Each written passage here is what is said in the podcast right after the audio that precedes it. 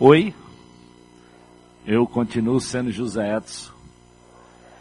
Estou muito feliz que nós estamos juntos aqui, né? Para declarar que nós fomos restaurados por esse Senhor e participarmos desse momento tão precioso de adoração ao Senhor. Você já pegou no seu boletim? Bom, além de todos os avisos que tem aí no seu boletim, né? Então, o que nós vamos estudar hoje é o que fazer quando o cenário muda. Eu creio que todos nós sabemos, né? De uma hora para outra essa semana o cenário do povo, da nação, da vibração mudou.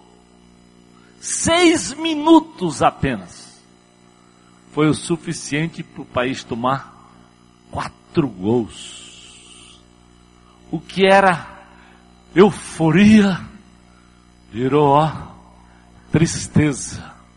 O que era celebração virou consternação absoluta. Isso no mundo do futebol, mas o fato é que o cenário pode mudar na minha vida e na tua vida em questão de minutos.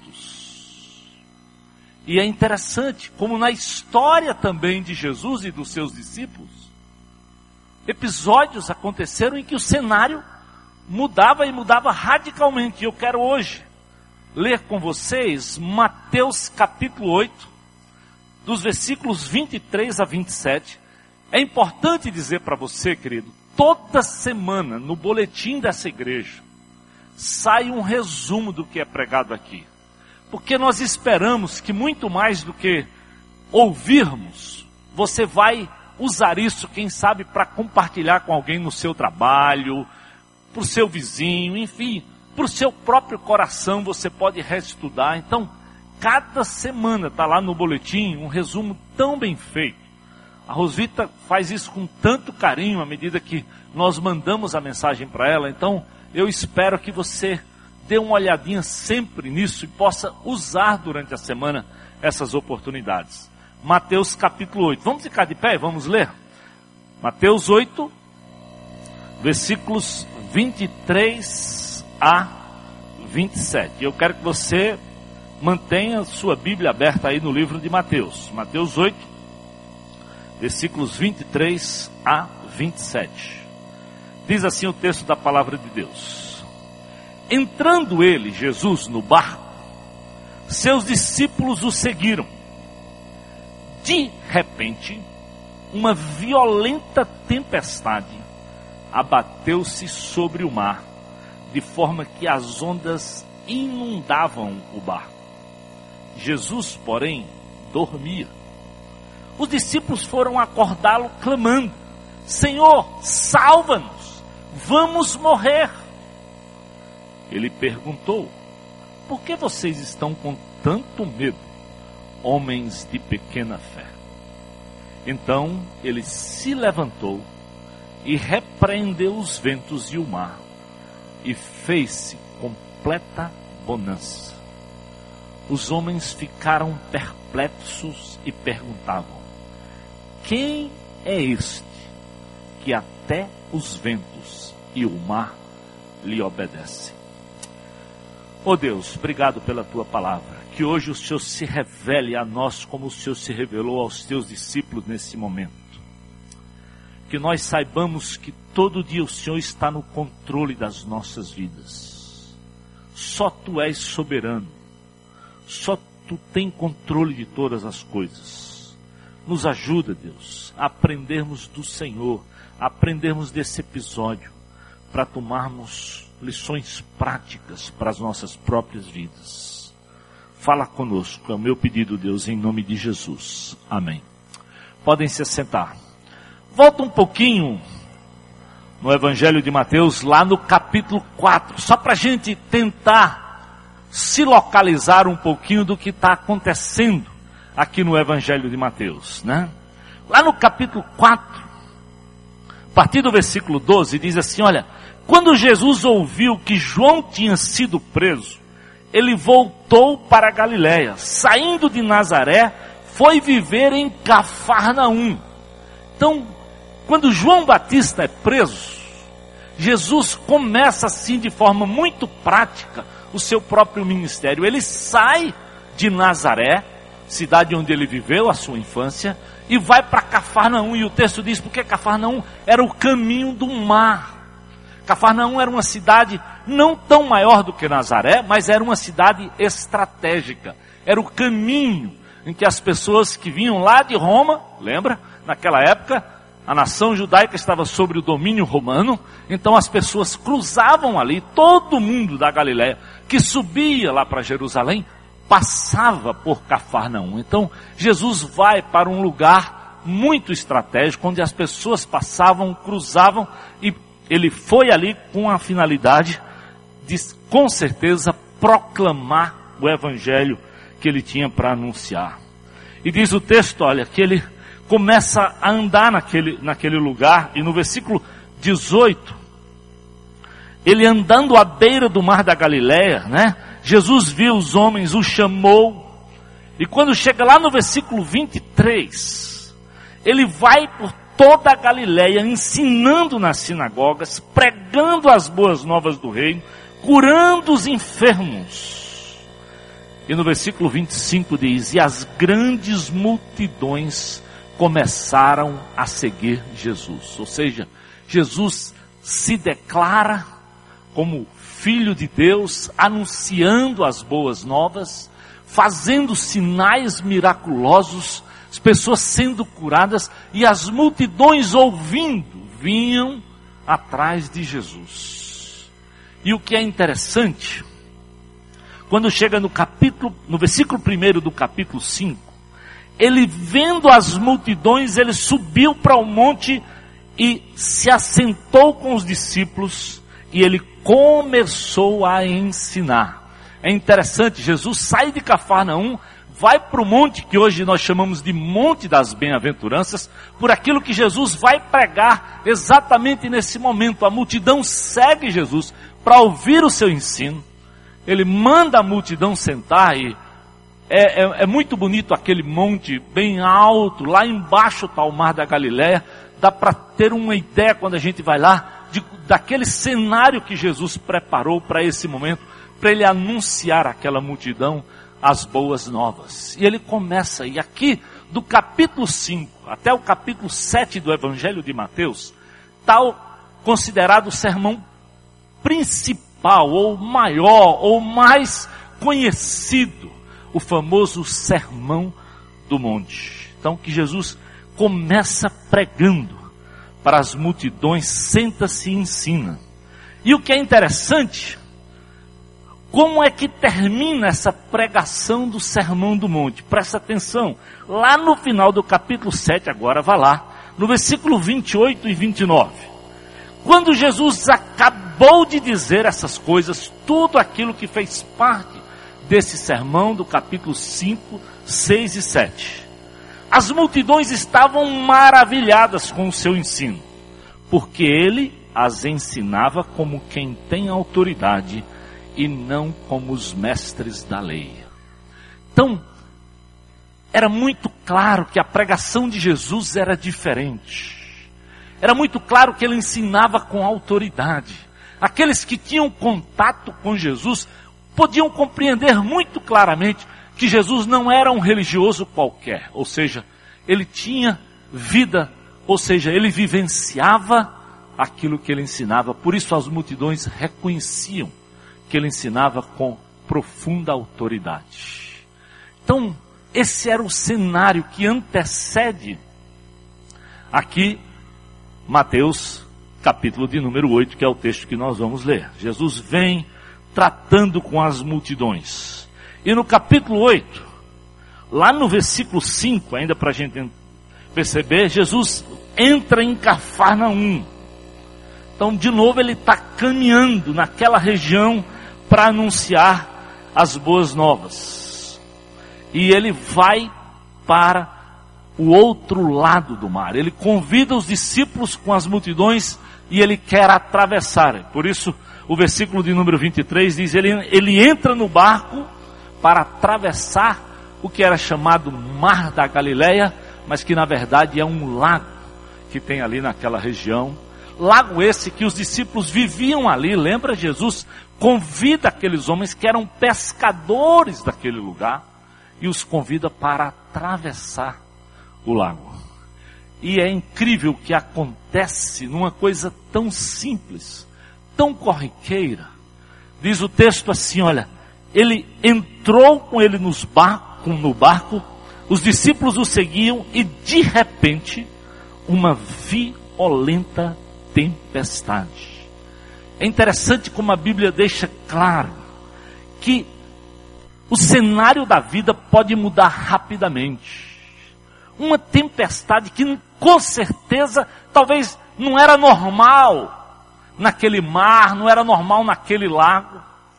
Mas muitas vezes as coisas acontecem exatamente assim quando nós menos esperamos. E acontece aqui de repente. Outro texto diz: sobreveio. Aquela coisa num piscar de olhos, a situação mudou por completo. Talvez todos nós, né, amantes do futebol, a nação inteira, ficou perplexa. Seis minutos, quatro gols, nunca vimos tal coisa. É isso mesmo, o cenário pode mudar rapidamente. Esses dias, quando eu estava de férias, eu abri o meu computador para ler um pouquinho, né? E eu vi a seguinte história. Uma noiva dizendo: Eu não consigo acreditar. Diz a noiva que perdeu o noivo na porta da igreja. Um dia que era inesquecível, que selaria a minha união e a minha felicidade, acabou de maneira muito triste. A compradora, Renata Rocha, de 37 anos, foi pega de absoluta surpresa. Seu noivo Marcelo, de 35 anos, sofreu um infarto na porta da igreja e morreu ao ser socorrido. E ela diz: ao invés de entrar na igreja, eu entrei vestida de noiva num hospital. Como o cenário da vida muda.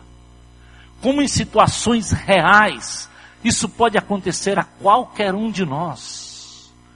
Quando a gente lembra daquilo que as pessoas que viveram aquele tsunami, tsunami relatavam, era que foi num minuto, quando menos esperaram, a água vinha e tomava conta. Não foi diferente daquilo que aconteceu lá em Teresópolis. As pessoas não acreditavam como era num instante que o cenário mudava. Eu fiquei lembrando quando o Dr. Helder contou aqui para nós do dia que ele vivenciou o afogamento. Ele disse, pastor, numa questão de segundos, a água veio e eu me vi completamente sem controle. É isso mesmo. A vida pode mudar de repente, exatamente como o cenário que aqui é descrito. É incrível como a palavra de Deus em Tiago 4, versículos 13 a 15 diz assim, olha, deixando claro como nós não estamos no controle da vida. Ele diz: "Ouçam agora, vocês que dizem: hoje ou amanhã nós iremos para esta ou para aquela cidade e passaremos um ano ali. Faremos negócios e ganharemos dinheiro. Vocês nem sabem o que lhes acontecerá amanhã, que é a sua vida. Vocês são como neblina que aparece por um pouco de tempo e depois se dissipa.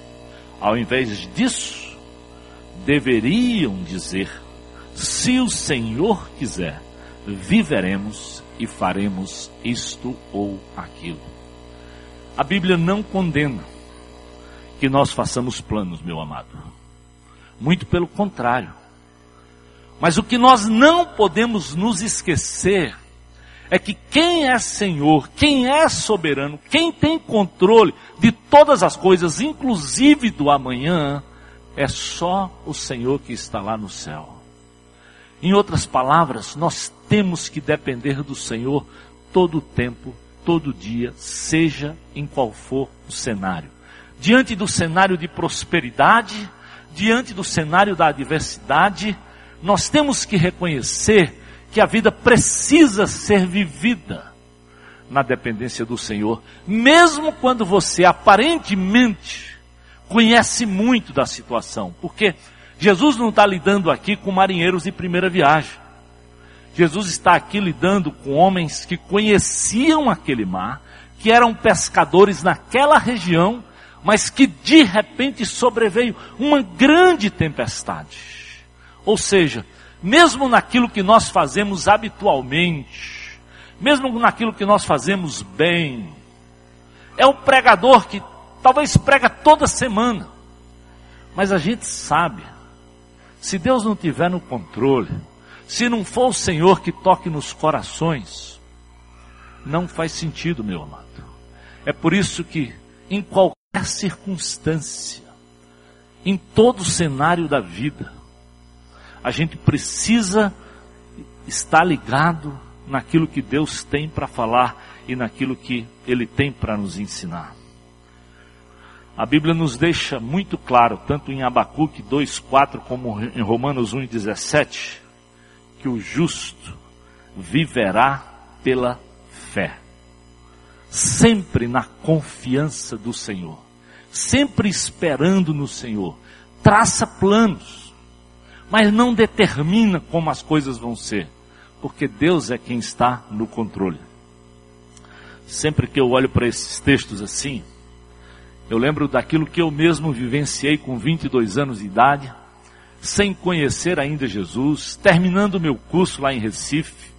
E todo mundo sabe, quando chega essa época de, de formatura, é muita festa. E um grupo da minha turma foi fazer uma festa tremenda em Olinda. Eu fui lá para aquela noite, passamos, voltei de Olinda mais ou menos quatro horas da manhã, muito, muito, muito, tocando meu chevetinho, tentando chegar em casa. Oito horas da manhã, eu recebi um telefonema que aquele meu colega de turma, 22 anos também, amigo todo tempo, tantos sonhos, tantos planos.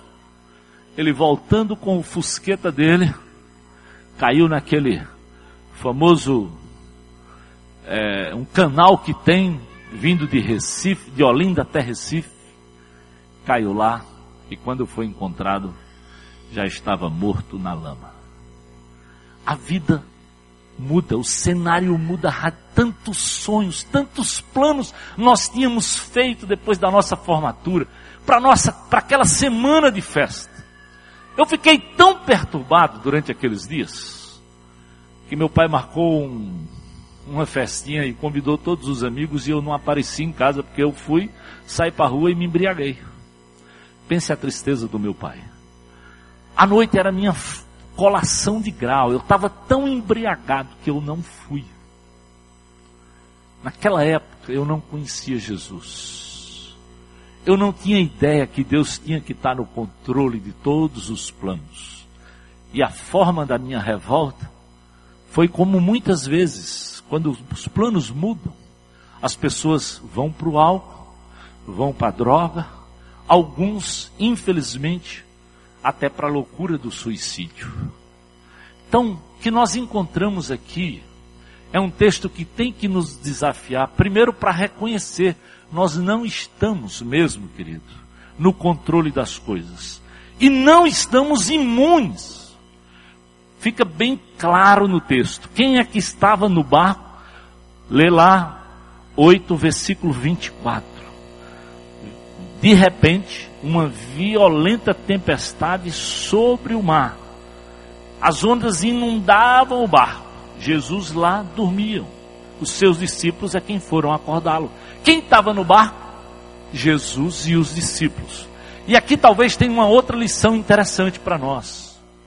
Nos nossos dias se prega um evangelho tão triunfalista que parece que crente não pode ter problema. Tudo tem que dar certo. Tudo tem que acontecer da forma que você sonhou, que você planejou. Se não acontece é porque você não teve fé, você não fez a coisa direito e nós incutimos quase que uma mensagem positivista, quase que de alta ajuda, não realista de acordo com o ensino da palavra de Deus. O texto deixa muito claro que naquele barco estavam os discípulos de Jesus, querido. Como em algumas situações estou eu e você. E nós não estamos imunes a essas situações, não. Jesus estava lá sim, mas mesmo assim, as coisas podiam acontecer para que os discípulos, para que eu e você pudéssemos aprender determinadas situações. Então, não interessa que área da vida você tem tanto domínio, que área da vida você tem tanto controle. O que a gente aprende nesse texto é que a gente precisa estar ligado no Senhor, porque pode sobrevir sobre você e sobre a minha vida uma tremenda tempestade. Aqui não adianta confiar na experiência, o barco estava sendo tomado, inundado, ou seja, o cenário mudou radicalmente. E é interessante que isso não aconteceu só no Novo Testamento, não. Se você der uma olhada lá, se você já leu bem, por exemplo, Êxodo capítulo 3, é interessante o que a palavra de Deus nos ensina ali. Diz assim, ó, entrou um novo faraó no lugar de, de José, né?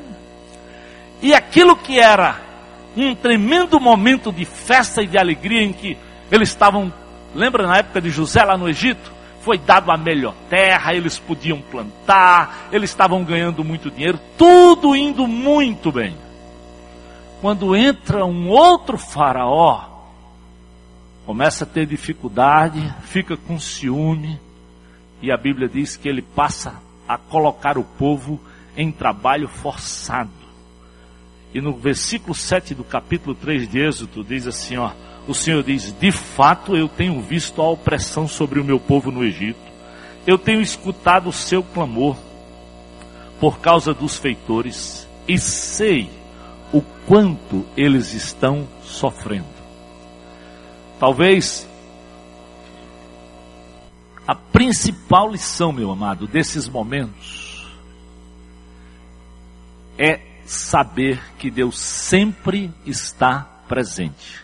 Assim como Jesus estava no barco, Deus também estava lá presente para ver o sofrimento do seu povo lá no Egito.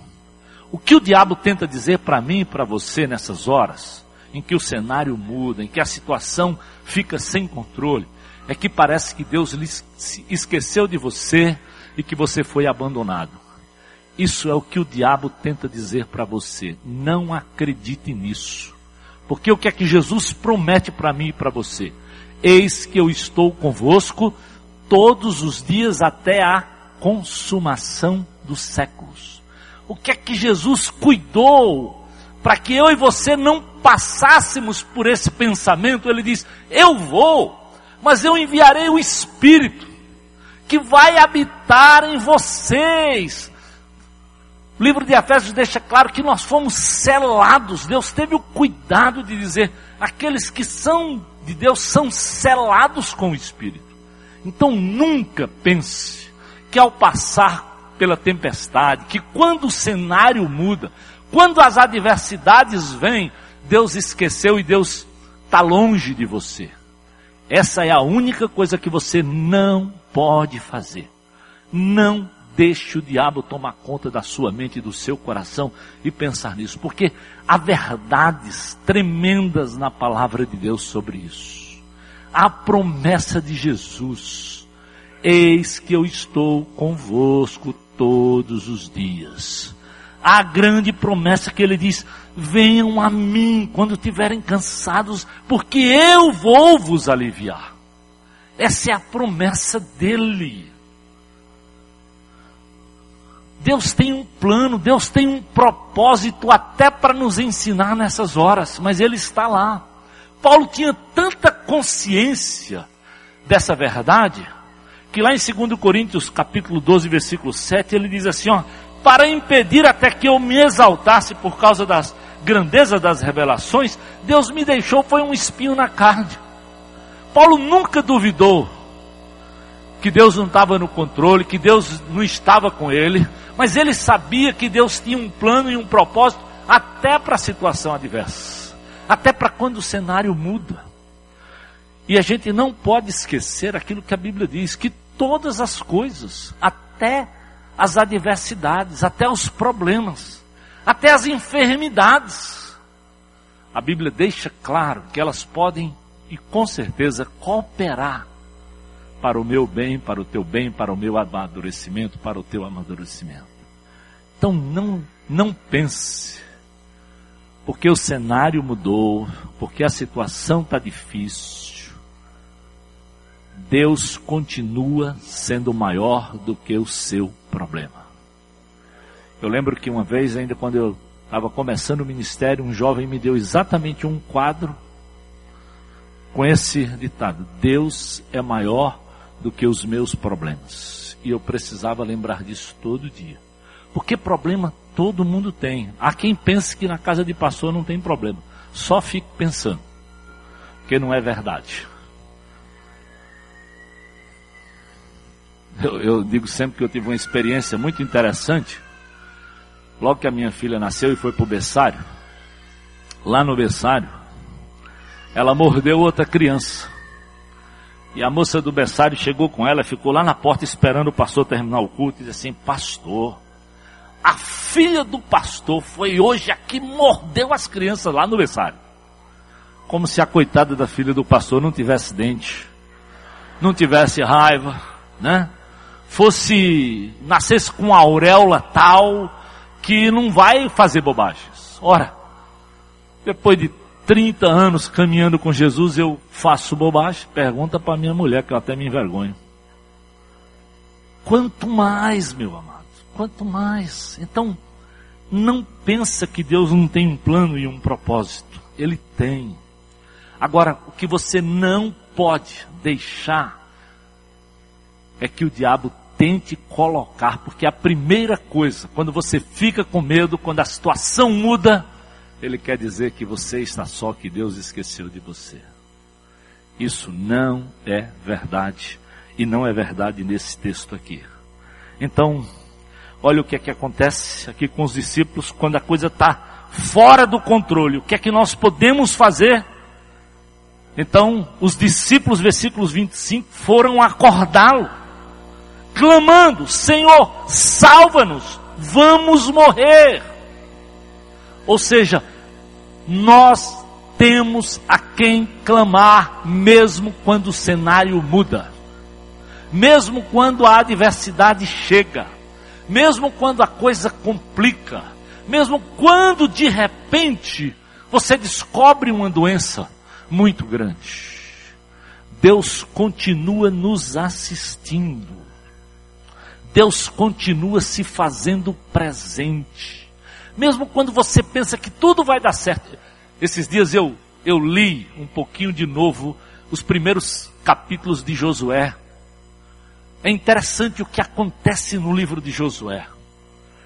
Deus chama Josué. A primeira coisa que ele diz é: seja forte, seja corajoso, eu vou estar contigo. Vai em frente. E Deus leva Josué. Vamos lá, vamos abrir lá Josué capítulo capítulo 5. É, Josué capítulo 5. Vamos, vamos dar uma olhadinha naquele, nesse texto. Porque é interessante a gente ver como Deus nos ensina essas verdades. Não é no Novo, desde o Velho Testamento, meu amado. Então, capítulo 5, já pegando o versículo 13 ao versículo 14, diz assim, ó. Josué já perto de Jericó. Presta atenção. Depois de 40 anos, o povo peregrinando esperando o momento de entrar na terra prometida. Moisés sai da cena, Deus coloca Josué, diz: Eu estou contigo, seja forte, vai lá, entra na terra. Versículo 13: Josué, já perto de Jericó. Você imagina aquela sensação, um negócio que você está 40 anos esperando. Ora, se o brasileiro espera 4 anos pela Copa e fica desse jeito, imagina alguém que andando no deserto, 40 anos, a expectativa do homem de Deus de entrar na terra prometida. Ele olhou para cima e viu foi um homem em pé, empunhando uma espada. Ufa, Deus, não é possível. Estou chegando aqui, vendo a terra e agora tem um homem com uma espada na minha frente. Aproximou-se dele e perguntou-lhe: Você é por nós ou por nossos inimigos? Nenhuma coisa nem outra, respondeu ele. Eu venho na qualidade de comandante do exército do Senhor. Então Josué prostrou-se rosto em terra, em sinal de respeito, e lhe perguntou: Que mensagem o meu Senhor tem para o seu servo? Em outras palavras, queridos, Deus sempre quer que a gente dependa dele, que a gente reconheça o seu senhorio e que a gente se humilhe de uma forma ou de outra. O que Josué faz aqui é aquilo que eu e você precisamos fazer todo o tempo e todo dia. Eu disse de manhã e quero dizer de tarde. Pastor Armando sempre diz que toda manhã, a primeira coisa que ele faz é se ajoelhar para dizer: Senhor, me abençoa no dia de hoje, tem misericórdia, me ensina, me instrui. É verdade, querido, todo dia. Basta cada dia o seu mal. Todo dia nós temos problemas. Todo dia o cenário pode mudar. E o que nós precisamos é olhar para modelos, para exemplos assim.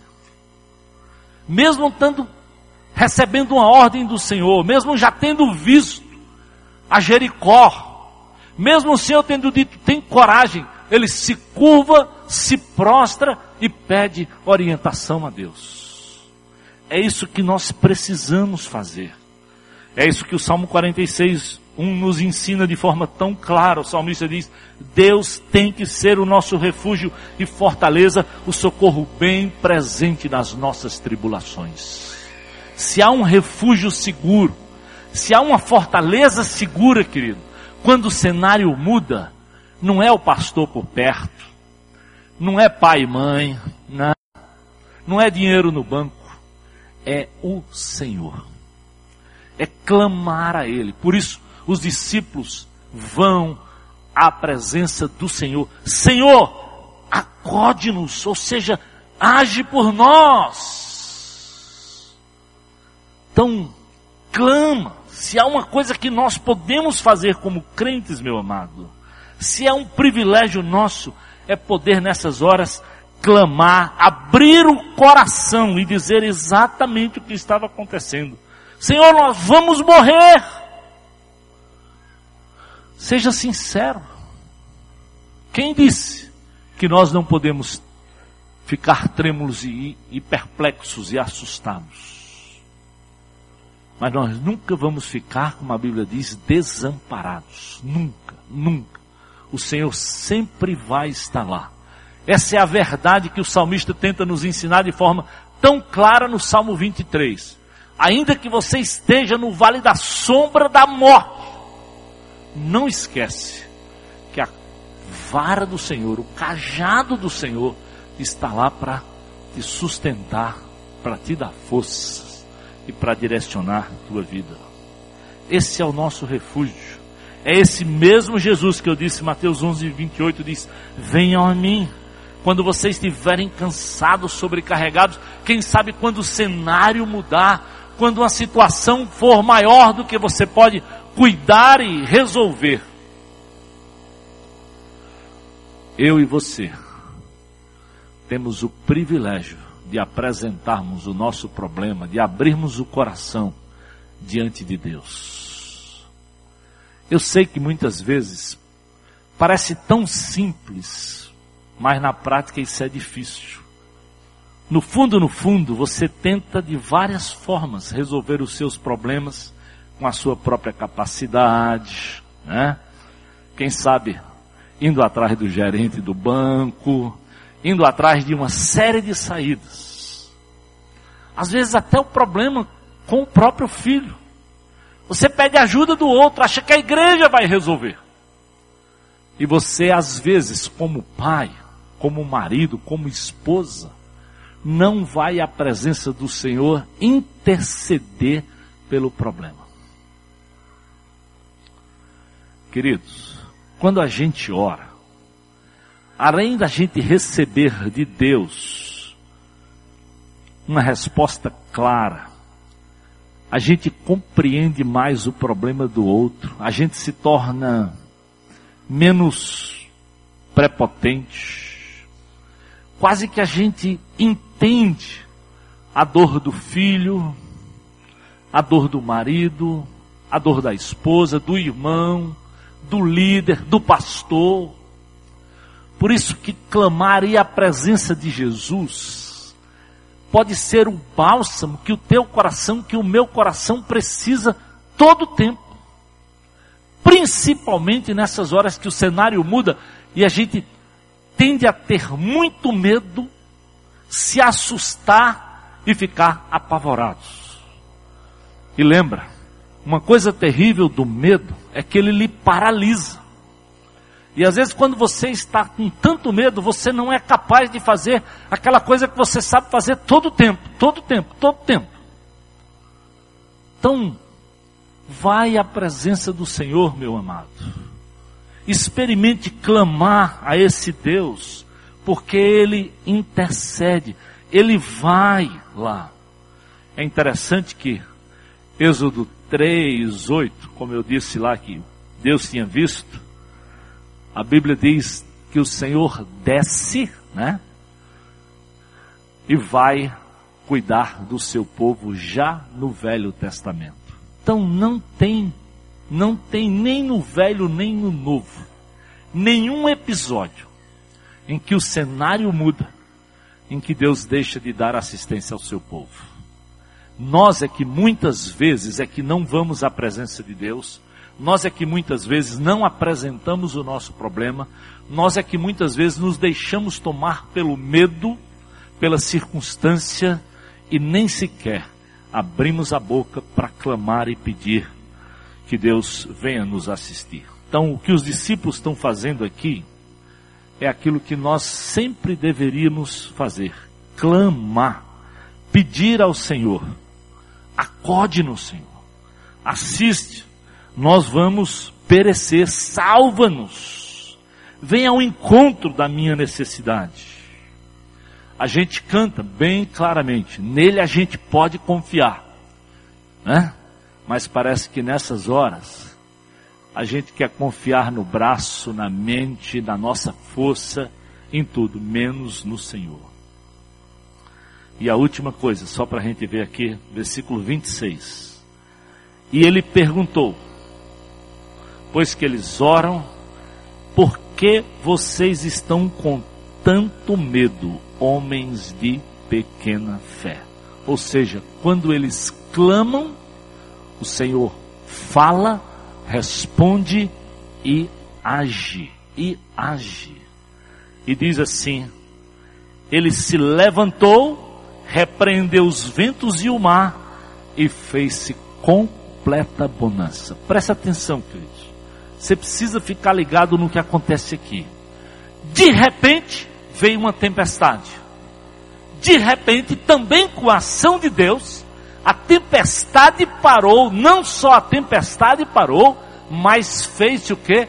Completa bonança.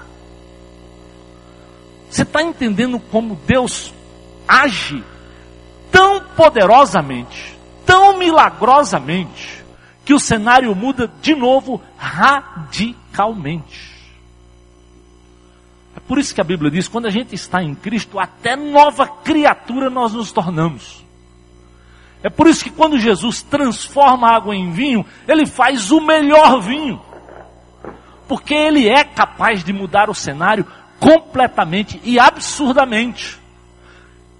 Então, não perca a oportunidade de depender do Senhor, querido, quando o cenário mudar. Não perca a oportunidade de ver os milagres de Deus na minha vida e na tua vida, diante dessas circunstâncias adversas. A tempestade para e fez-se completa mudança. Ele acode, ele acalma, ele traz bonança, é mudança radical. E lembra, a maior das mudanças que ele podia fazer por você, ele já fez porque ele morreu lá naquela cruz. E lá em João 11, 25 a 26, ele diz: Para você e para mim, eu sou a ressurreição e a vida, aquele que crê em mim, ainda que morra, viverá. Jesus nos dá esperança, meu amado, até para a morte, quanto mais para os problemas do nosso dia a dia, quando as circunstâncias mudarem. Então, o meu desafio para você, quando as coisas mudarem, quando a situação se inverter, não deixe de focar nas coisas certas. Infelizmente, talvez durante esses dias, né? Nos fizeram tanto focar em Copa, em Copa, em Copa, em festa, tanto tempo falando dessa Copa, porque na Copa ia isso, ia aquilo. Foi tanta coisa que foi vendida em nome de Copa, que talvez para admitir que em seis minutos tudo ia mudar e aquilo que não foi feito não foi feito, e você sabe que a maioria não foi feito.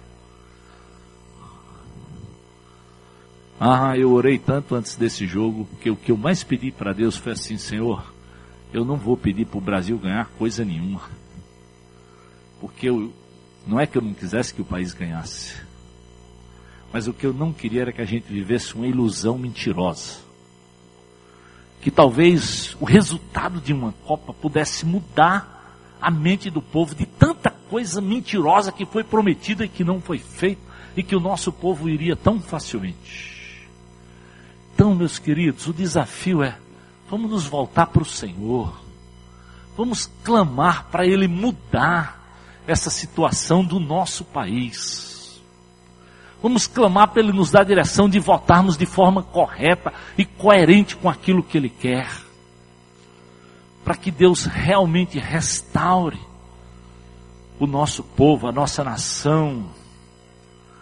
Que Deus acabe com essa corrupção tão terrível que nos envergonha, que desmoraliza até a gente como, como povo, como nação, que os outros não acreditam. E o que eles levam de bom é só a nossa simpatia, a nossa alegria. Mas eles sabem. E nós sabemos como as coisas não são feitas. Então, meus amados, seja em que cenário for, Vamos clamar ao Deus Altíssimo, na tua vida, no teu problema, no problema desse país, no problema dessa cidade, no problema do teu pequeno grupo, no teu problema de família, na tua relação com a esposa, com os filhos, nós temos que nos voltar para o Senhor, porque Ele está lá sempre pronto para acudir. E a maior mudança que ele tinha que fazer na minha vida e na tua vida, ele já fez. Ele morreu por nós para nos dar vida eterna, vida abundante. E temos essa esperança bendita. Que Deus te ensine. A vida não está no teu controle, está no controle do Senhor. E seja em qual for a situação, eu e você, todo dia, temos que nos curvar, clamar, e interceder ao Senhor para que Ele nos salve, para que Ele nos socorra e para que Ele nos dê a direção certa para aquilo que nós temos que fazer. Vamos orar. Oh Deus, obrigado pelo teu amor, obrigado pela tua presença em toda e qualquer situação Obrigado porque o Senhor faz infinitamente mais até do que nós podemos pensar, do que nós podemos pedir, ó Deus, pelo teu amor, pela tua bondade, pela tua graça. Ajuda-nos, ó Deus, como povo teu. Há nesses momentos em que realmente o cenário muda, pode ser em casa, pode ser na nossa própria vida, pode ser na nossa cidade, Deus a clamarmos, a intercedermos ao Senhor, para o Senhor nos dar graça, nos dar direção, Senhor. Oh Deus, visita os governantes desse país, Deus. Muda, Deus, aquilo que precisa ser mudado para que haja uma justiça, para que haja uma coerência. Mas muda também o nosso próprio coração, que às vezes é tão temeroso e não nos curvamos, não nos prostramos para ouvir do Senhor aquilo que o Senhor tem para a nossa própria vida. Oh Deus, não deixe o diabo dizer que nós estamos sós, porque o Senhor nos prometeu nos assistir todo o tempo. Enquanto nós estamos curvados diante do Senhor, eu queria falar com você que é meu irmão em Cristo. Talvez, meu amado, Você está vivendo um momento difícil, o diabo tem tentado dizer para você que não tem esperança, que Deus te abandonou. E você ouviu hoje que o Senhor está lá. Ele quer ouvir o teu clamor, ele quer ouvir a tua oração. E talvez você não tenha orado. Talvez por isso até você tenha andado frio na fé, longe de Deus. Talvez o Senhor está dizendo hoje é dia de voltar, é dia de reconhecer, de fazer aquilo que Josué fez, se curvar, se prostrar diante do Senhor, pedir perdão e dizer: Senhor, eu quero depender do Senhor em toda e qualquer situação. Para você que é crente, se Deus estiver falando com você e você reconhece, eu estou precisando disso, pastor. Eu tenho andado longe, eu preciso me voltar. Quero só que você levanta a mão aí, você que é crente, eu quero orar por você. Aleluia, aleluia. Glória a Deus, glória a Deus. Amém, amém, Deus. Louvado seja o teu nome.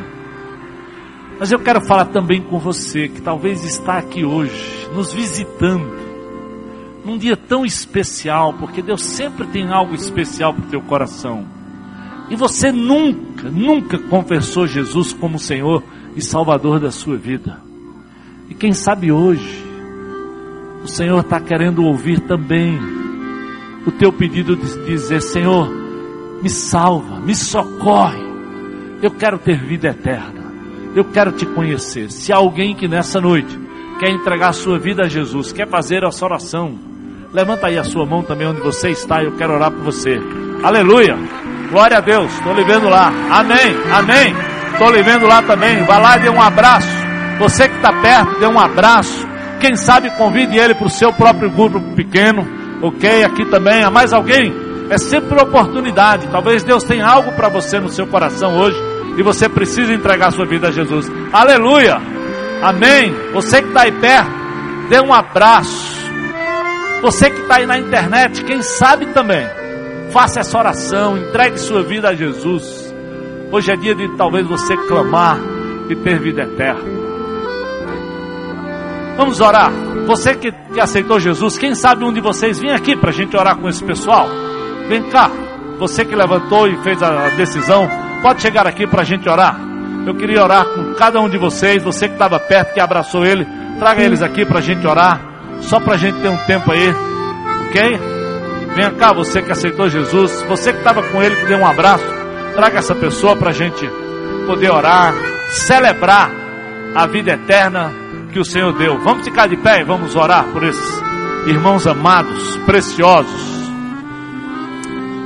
Oh Deus bendito nós louvamos o teu nome, Senhor, porque nós podemos clamar certo de que o Senhor nos acode, mesmo quando o cenário mudar, mesmo quando a adversidade vem, Deus, o Senhor está lá para nos acudir, para nos assistir. E nessa noite, Senhor, além do teu povo, esses aqui te buscam, te confessam como Senhor e Salvador, e nós queremos celebrar, ó Deus, a vida eterna que eles têm hoje na tua pessoa. Confirma, Senhor, guarda os teus servos. Abençoa-nos como igreja para sabermos cuidar deles, incluí-los num grupo pequeno, Senhor, e vê-los caminhar uma vida nova na pessoa de Jesus. É no teu nome, Senhor, Deus e poderoso, que nós oramos e agradecemos. Amém. Amém.